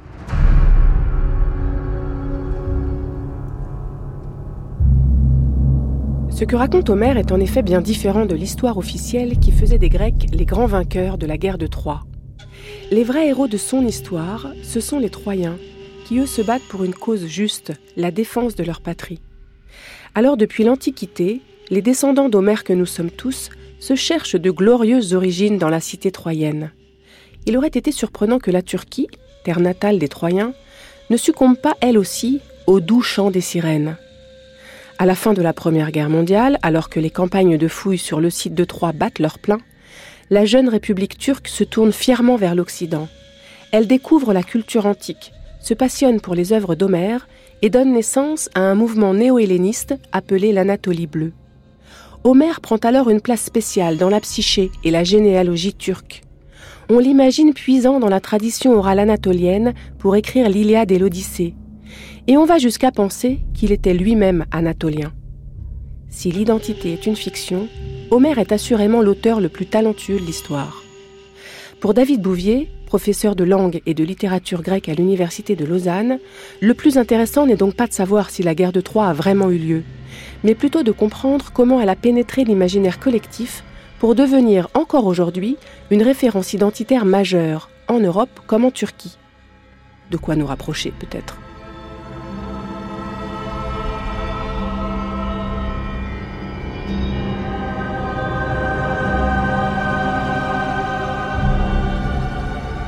Manfred Korfmann, dans les années 2000, un peu avant, a reçu des fonds, retourne sur le site de Troyes, le site continue de, fasciner, on continue, il relance des fouilles, elles avaient peut-être été un peu interrompues, avec des nouvelles technologies euh, géomagnétiques, et très vite il identifie située au XIIIe, XIIe siècle avant Jésus-Christ, une grande ville de Troie, euh, une véritable euh, cité. cité. C'est important. Euh, il la chiffre en mètres carrés, en habitants, c'est pas un petit bourg, c'est une vraie ville. Et on découvre dans cette campagne de fouilles de Manfred Korfmann des inscriptions euh, en louvite qui montrent que, on se demandait d'ailleurs qui étaient les Troyens. peuple qui vivait en Anatolie, enfin en Asie mineure, comme on dit aujourd'hui. Et euh, certains archéologues, et c'est très important, vont s'intéresser aux textes hittites. On a beaucoup d'archivitites, on commence à les traduire, on continue à les traduire. On savait déjà que dans ces archivitites, il y avait des noms qui renvoyaient à Alexandre, à Apollon, aux Achaïens. Euh, les linguistes continuent de s'interroger sur la pertinence de ces rapprochements, mais ce qui va être très intéressant en examinant euh, les archivitites, notamment c'est une lettre qui atteste de conflits entre des gens du Péloponnèse ou du continent euh, grec, des Achéens, et euh, un conflit à propos d'une petite île qu'on situe près de Troie, en face de Troie, euh, et le roi hittite a une correspondance relativement à ce conflit. Donc, ce que les Ça tendrait à prouver que la guerre de Troie a bien eu lieu? Alors, c'est là où il faut être très prudent. Ça prouve qu'effectivement, il y avait des tensions euh, entre Achéens et, et, et, Hittites et des conflits sur des territoires dans la région de Troie, dans la région de Milet. On va en apprendre beaucoup avec ces archives hittites. Ça nous donne un fond et ça permet effectivement de dire que l'Iliade euh, évoque des conflits qui ont eu lieu. Maintenant, euh, le même Korfman, pris dans un enthousiasme, au début il dit je vais être très prudent, je ne vais pas redevenir un Schliemann. À un moment donné, il se laisse aller et il veut croire que ce qu'il a découvert est confirmé par l'Iliade. Ça, c'est impossible puisque précisément l'Iliade est un traitement de ces conflits qui passe par une mise en évidence de ce qui est exemplaire, c'est retraité, re-représenté. Et c'est écrit vraisemblablement 400, 500 ans après l'hypothétique guerre de Troie. Alors ça, on ne sait pas. On ne sait pas, c'est de la culture orale quand ça a commencé, euh, en tout cas c'est fixé. C'est impossible de le dire. Mais il euh, n'y a aucune raison de vouloir penser qu'à un moment donné, un, héros euh, qui s'appelait Achille est allé euh, pleurer avec un roi qui s'appelait Priam. En revanche, cette histoire vient pas de nulle part. Anadolu Hisarı, Kandilli, Vaniköy, Çengelköy ve Beylerbeyi sahillerine dolaşmakta ve tekrar Ortaköy'e dönmektedir. Hoşça vakit geçirmek isteyenler için bir saatlik boğaz turu. If you want to see the historical and natural beauties of the Bosphorus on the Ortaköy tour, you can join our one-hour Bosphorus tour. The tour starts from Ortaköy and passing through Kuruçeşme, Arnavutköy, Bebi, Aşiyan, Et alors, ce qui est intéressant, vous l'avez dit, c'est que en Europe, dans l'histoire, on se revendique d'une filiation troyenne, mais aujourd'hui, en Turquie également, en Turquie où se trouve aujourd'hui le site de Troie. Comment cela est-il possible, d'après vous, David Bouvier? La guerre de Troie, c'est à la fois une guerre interne à l'Europe, si on estime que, comme le disait Homère, Achéens et Troyens, ou internes euh, au monde euh, méditerranéen, si on estime que euh, Grecs et Troyens avaient une même culture, ou alors si on la décrit comme Hérodote ou Isocrate, c'est une guerre de deux blocs antagonistes. Orient contre Occident. Voilà. On devine pourquoi les, les Turcs, à un certain moment donné, ont apprécié euh, les, les fouilles de Korfman, c'est parce que Korfman redonnait du prestige à Troyes, on refaisait un grand site archéologique.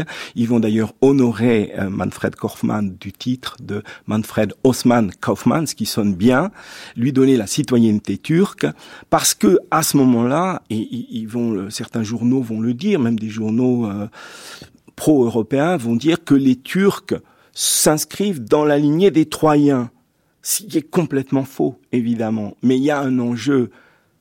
Mais l'histoire va très vite. On était en, en, en 2000. Euh, c'était important à ce moment-là de, la, possibilité de l'intégration de la Turquie. Aujourd'hui, là, je ne sais pas ce qu'il en est, mais on, on voit bien comment l'histoire n'a pas une vérité définitive, mais elle est à chaque fois convoquée pour servir des causes. Euh, si la Turquie veut adhérer à l'Europe, l'idée de montrer que les Troyens, qui étaient les ancêtres des Romains, étaient aussi les ancêtres des Turcs, permet de dire que les euh, Romains et les Turcs vont ensemble. Ce que disait déjà Mehmet II, qui allait reconquérir Troie, euh, euh, et qui disait, je comprends pas pourquoi le pape ne, ne bénit pas ma conquête, puisque je ne fais rien d'autre, moi aussi, que descendre des Troyens. C'est une pure construction idéologique. Quant à nous, évidemment, notre rapport à la culture grecque, à la culture romaine. Il faudrait d'ailleurs parler au pluriel, aux cultures grecques, aux cultures romaines. On parle de mythologie gréco-romaine, ça veut rien dire. Euh, il y a des mythes à Sparte, il y a des mythes à Athènes, il y a des mythes à Rome, il y a des mythes euh, en Sicile. Et on convoque ces histoires pour construire une identité à nous, pour que nos philosophes puissent se dire descendants des philosophes grecs à travers les philosophes allemands. À chaque fois, ce sont des constructions. On, réinvente toujours l'histoire des Grecs et des Romains en fonction des intérêts ou des, des intentions que l'on a ou des positions que l'on veut prendre. On réinvente la Grèce pour servir un monde moderne qui a besoin de telle Grèce, de tel Rome, de tel moment de la Grèce pour être lui-même. Et quels sont nos intérêts à nous, Européens, aujourd'hui, pour réinvestir cette histoire? Côté turc, on a compris. Côté européen? L'action est d'autant plus difficile que, en ce moment, comme vous le savez peut-être, l'enseignement du grec et du latin, de la langue grecque et de la langue latine, n'est plus jugé absolument euh, vital, on va le dire comme ça. Mais si on se déporte un peu euh, du côté des artistes, du côté du théâtre, du côté de la danse, on se perçoit que l'imaginaire antique est extrêmement vivant.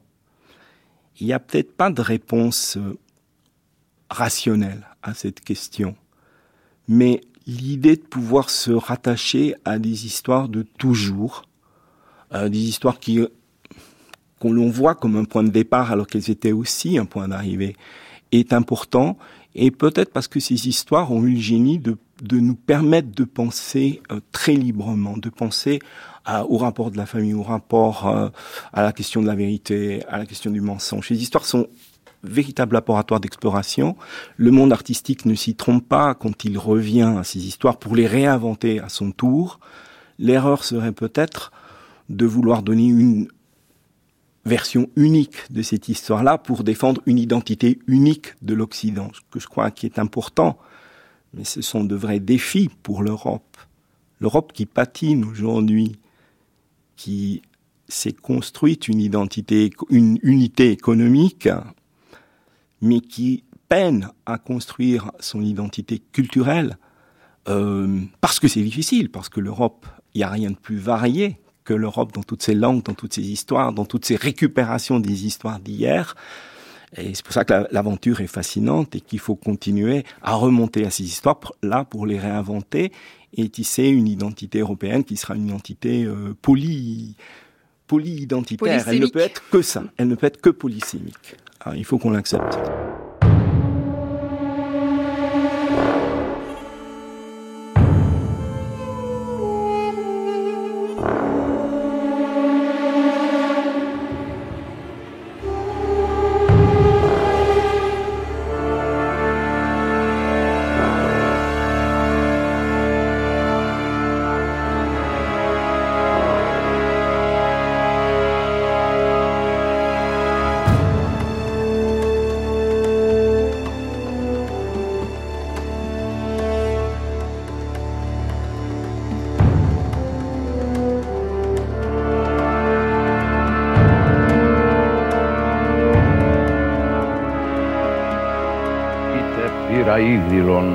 Ainsi qu'un feu dévastateur embrase une forêt immense au sommet d'une montagne, et de loin on voit sa lueur. Ainsi, des guerriers en marche, le bronze resplendissant lançait son éclat à travers les terres jusqu'au ciel.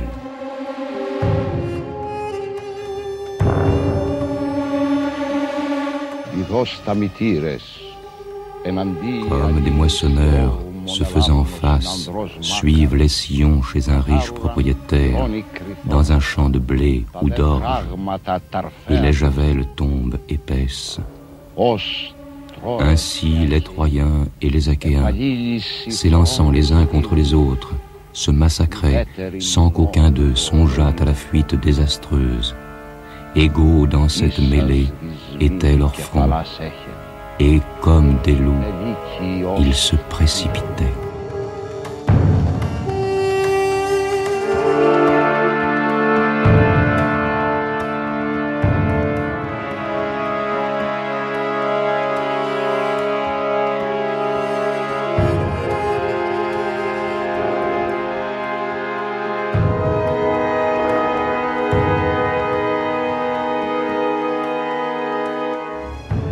Katerina Fotinaki, en quoi pour vous les thématiques traitées par Homère sont-elles toujours d'actualité?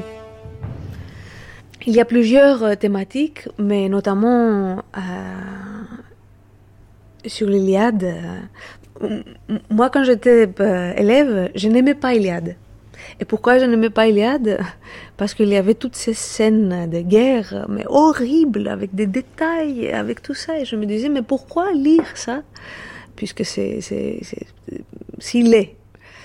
En même temps, maintenant, je me rends compte que euh, la cruauté de la guerre, euh, elle est là.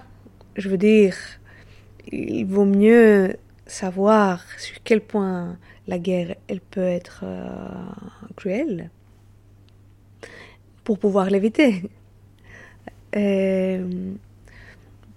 Vous voyez, parfois, on, voit des vidéos avec des bombardements et avec des enfants qui sont tués ou qui sont... Et on dit, ah non, non, non, on ne veut pas voir ça. Mais ça, c'est de l'hypocrisie. Et je me dis, vaut mieux voir ce qui se passe, même si c'est extrêmement cruel, parce que sinon, on vit tout heureux dans notre bulle d'Europe. Et on, a l'impression que tout nous est dû, mais non, on ne peut pas ne pas se rendre compte de ce qui se passe. Alors du coup, la guerre, elle est là, elle est partout. Euh, et d'ailleurs, la vague de réfugiés qu'on reçoit, euh, sur, à Europe. Et nous, les Grecs, on est les premiers de le recevoir. Hein. C'est à cause de la guerre. Et, et après, au bout d'un moment,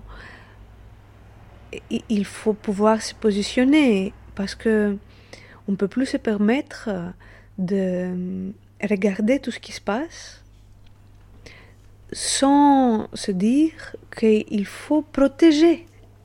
la paix, c'est pas quelque chose qui est dû, c'est pas quelque chose qui est évident. Qui est acquis. Oui, qui est acquis. Il faut la, il faut la protéger. Et pour la protéger, il faut comprendre ce qu'on risque de, ce qui risque de se passer. Il y a un poème de Costis Palamas qui est écrit en 1914 euh, qui s'appelle Europe d'ailleurs, ça s'intitule Europe, et ça commence par dire L'Orient cherche son souffle et l'Occident s'enflamme, de loup le peuple aiguise haine et couteau. Euh, ça parle de la guerre et dit la guerre serait la mère de toutes choses, de la lave naîtrait de belles forêts. Euh, c'est fou combien, comment c'est à l'actualité ça reste toujours. D'avoir une union c'est pas quelque chose qu'on puisse mettre en danger. Parce qu'une union, c'est quelque chose qui doit préserver la paix.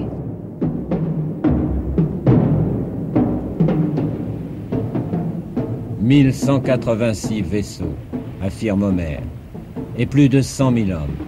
Une immense expédition. Dix ans dura la guerre, nous dit Homère.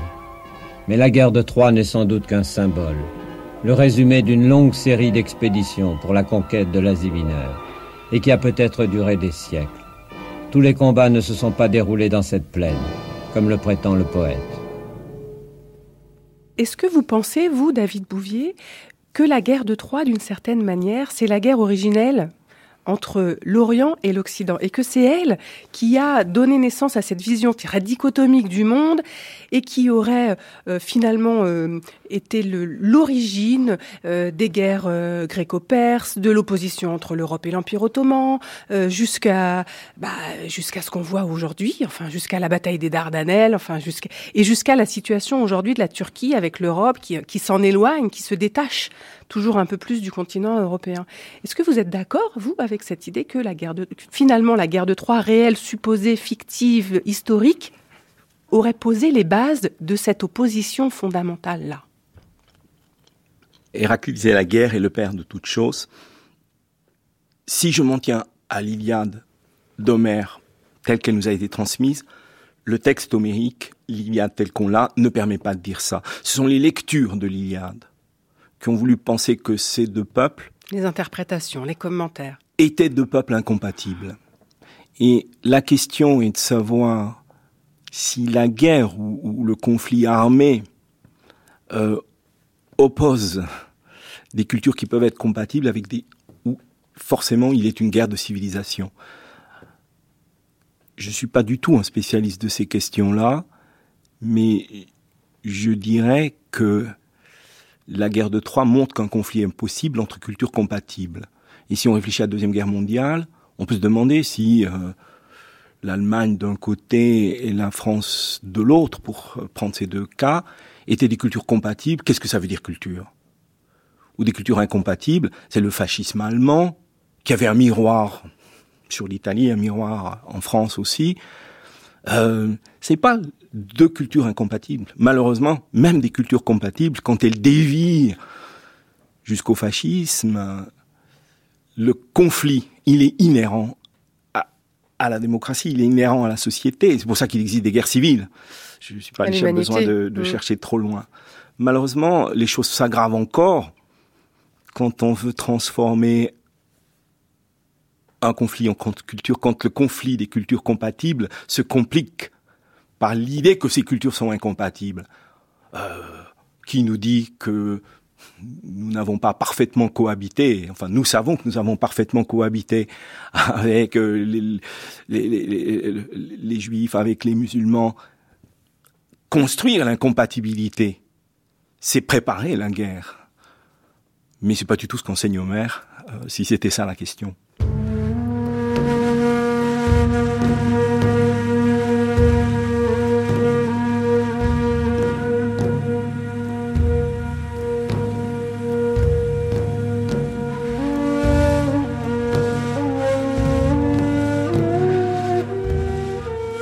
Aujourd'hui, en 2017, la Turquie euh, s'apprête à abandonner d'ailleurs toute adhésion à l'Union européenne. Je crois que Erdogan veut faire un référendum là-dessus.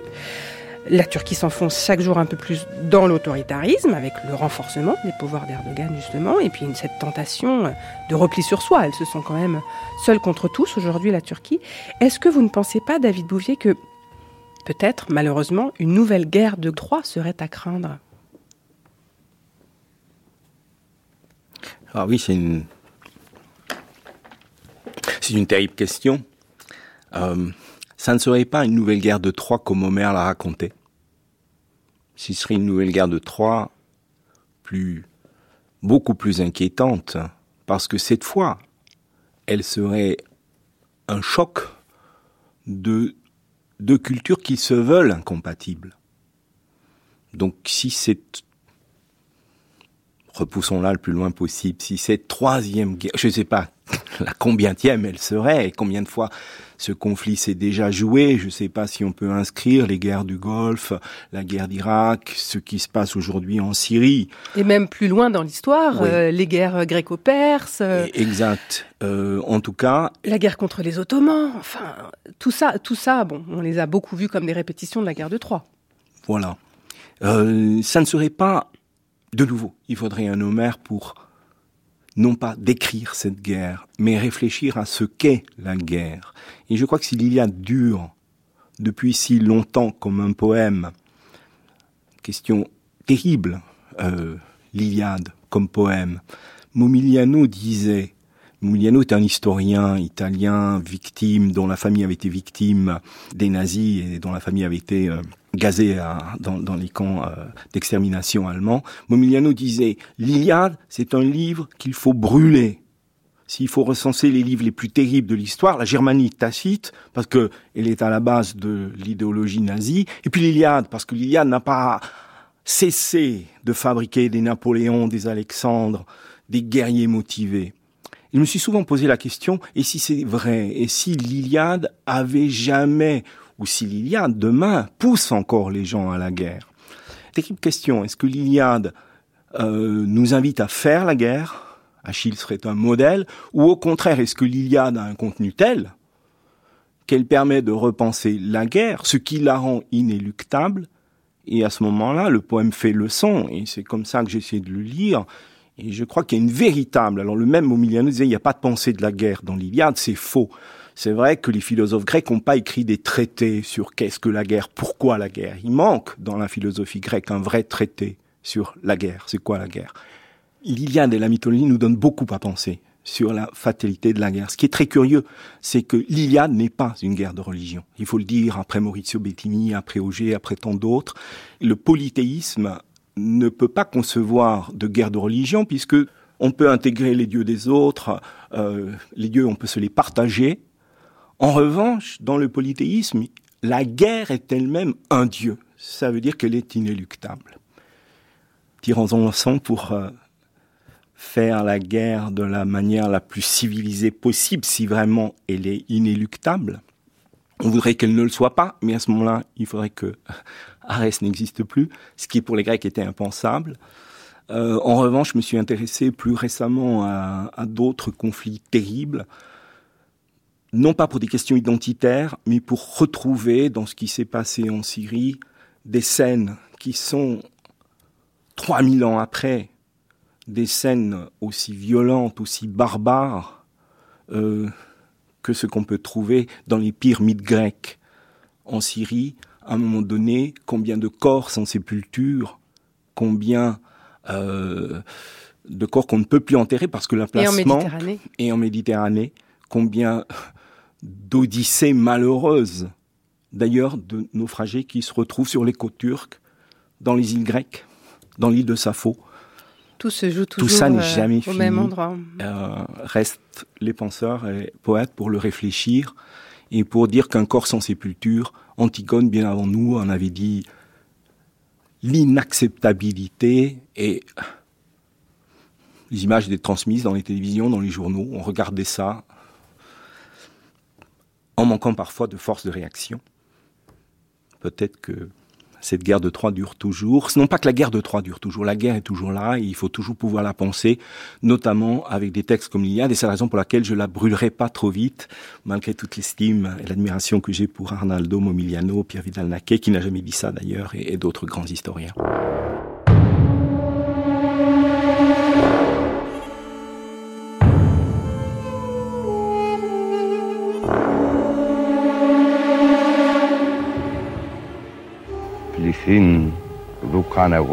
La foule des soldats, je ne saurais la dire, ni les nommer.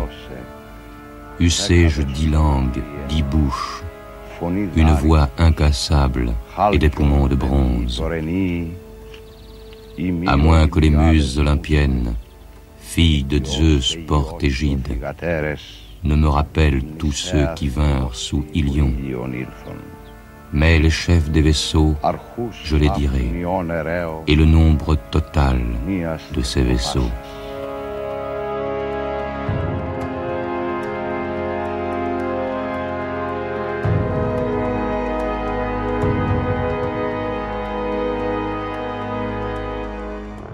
Söyle, Akileus'un öfkesini söyle. Acı üstüne acıyı o kahreden öfke getirdi. Kurda kuşa yem etti kahramanları. Vous relisez l'Iliade régulièrement, Rustem Aslan? Yes, I read again, Oui, again, oui. for example, C'est mon uh, livre de uh, chevet. uh, now I read Odyssey again, again. En ce moment, je suis en train de relire l'Odyssée. What's happened uh, last 10 years in age in sea is you can read in Odyssey. Les événements de ces dix dernières années, on peut lire ça dans l'Odyssée. L'Odyssée, c'est une aventure, des gens qui vont d'île en île, c'est pratiquement le même parcours. Dans l'Iliade et l'Odyssée de Homère, on peut retrouver des détails très frappants, détails encore importants aujourd'hui au XXIe siècle. Par exemple, dans l'Odyssée, l'Odyssée, c'est une aventure. Il y a les personnages qui sont sur une île, emprisonnés sur une île. Le cyclope Polyphème demande à Ulysse, Qui êtes-vous? Ulysse répond, Je suis personne, je suis personne.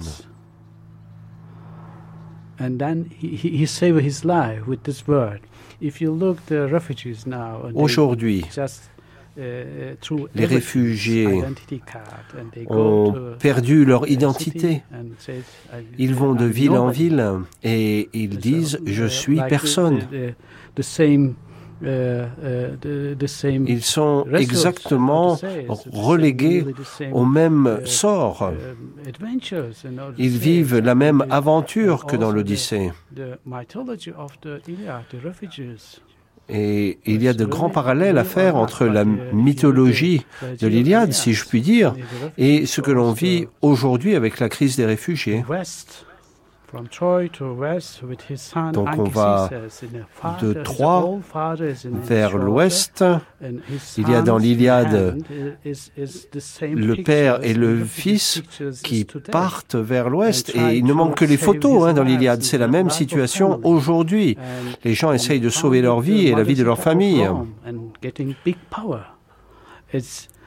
Il y a euh, Rome, la puissance de Rome the vers laquelle sont attirés les gens qui dérivent en mer.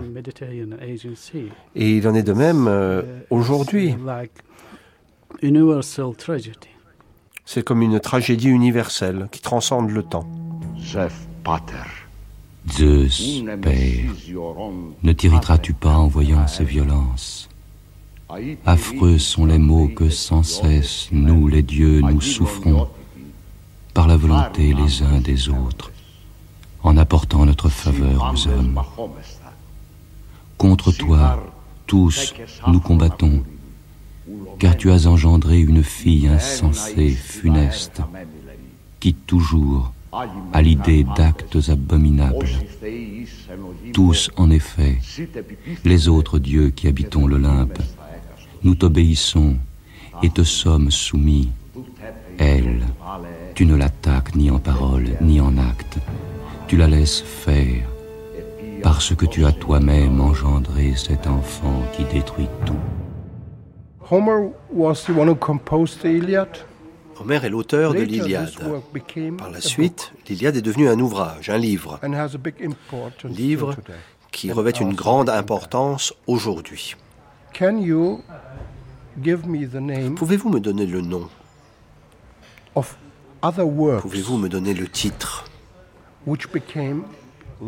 d'autres œuvres qui sont devenues des livres et qui ont un même retentissement que l'Iliade dans le monde moderne.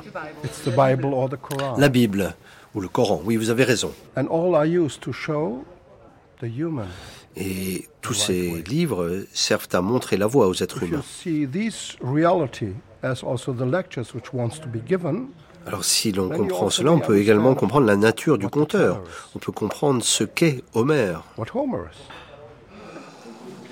L'Iliade et l'Odyssée constituent la pierre angulaire de la littérature occidentale. Ces épopées ont été racontées par les Homères, qui ont parcouru les villes et les villages. Le récit est tout simple. La vie est un combat, une lutte.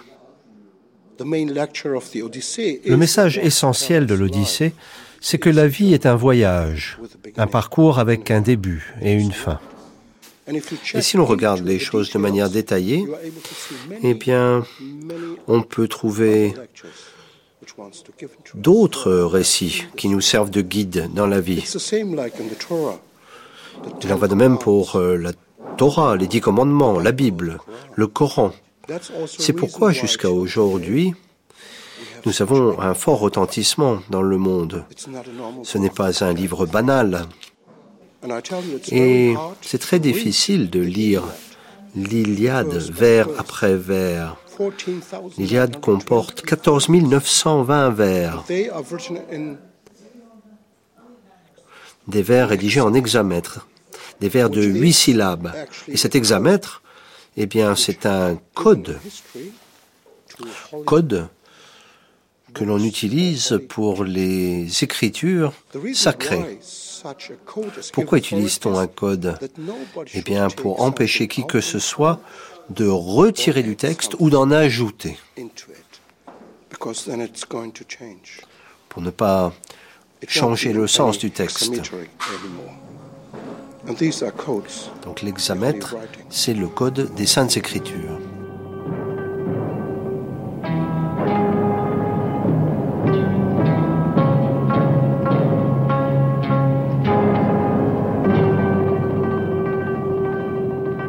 Reste rien. Après mes nombreuses souffrances, quand j'ai risqué sans relâche ma vie dans mille batailles. Comme l'oiseau nourrit ses petits aux ailes fragiles de la maigre béquée qu'il n'a pu réunir qu'à grand-peine, moi, j'ai passé de même, éveillé, des nuits innombrables.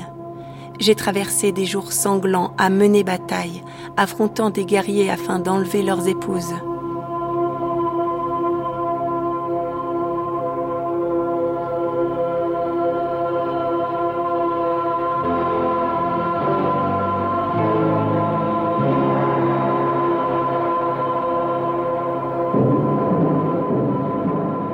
Merci à Aïkout Degré, guide touristique à Tchanakale.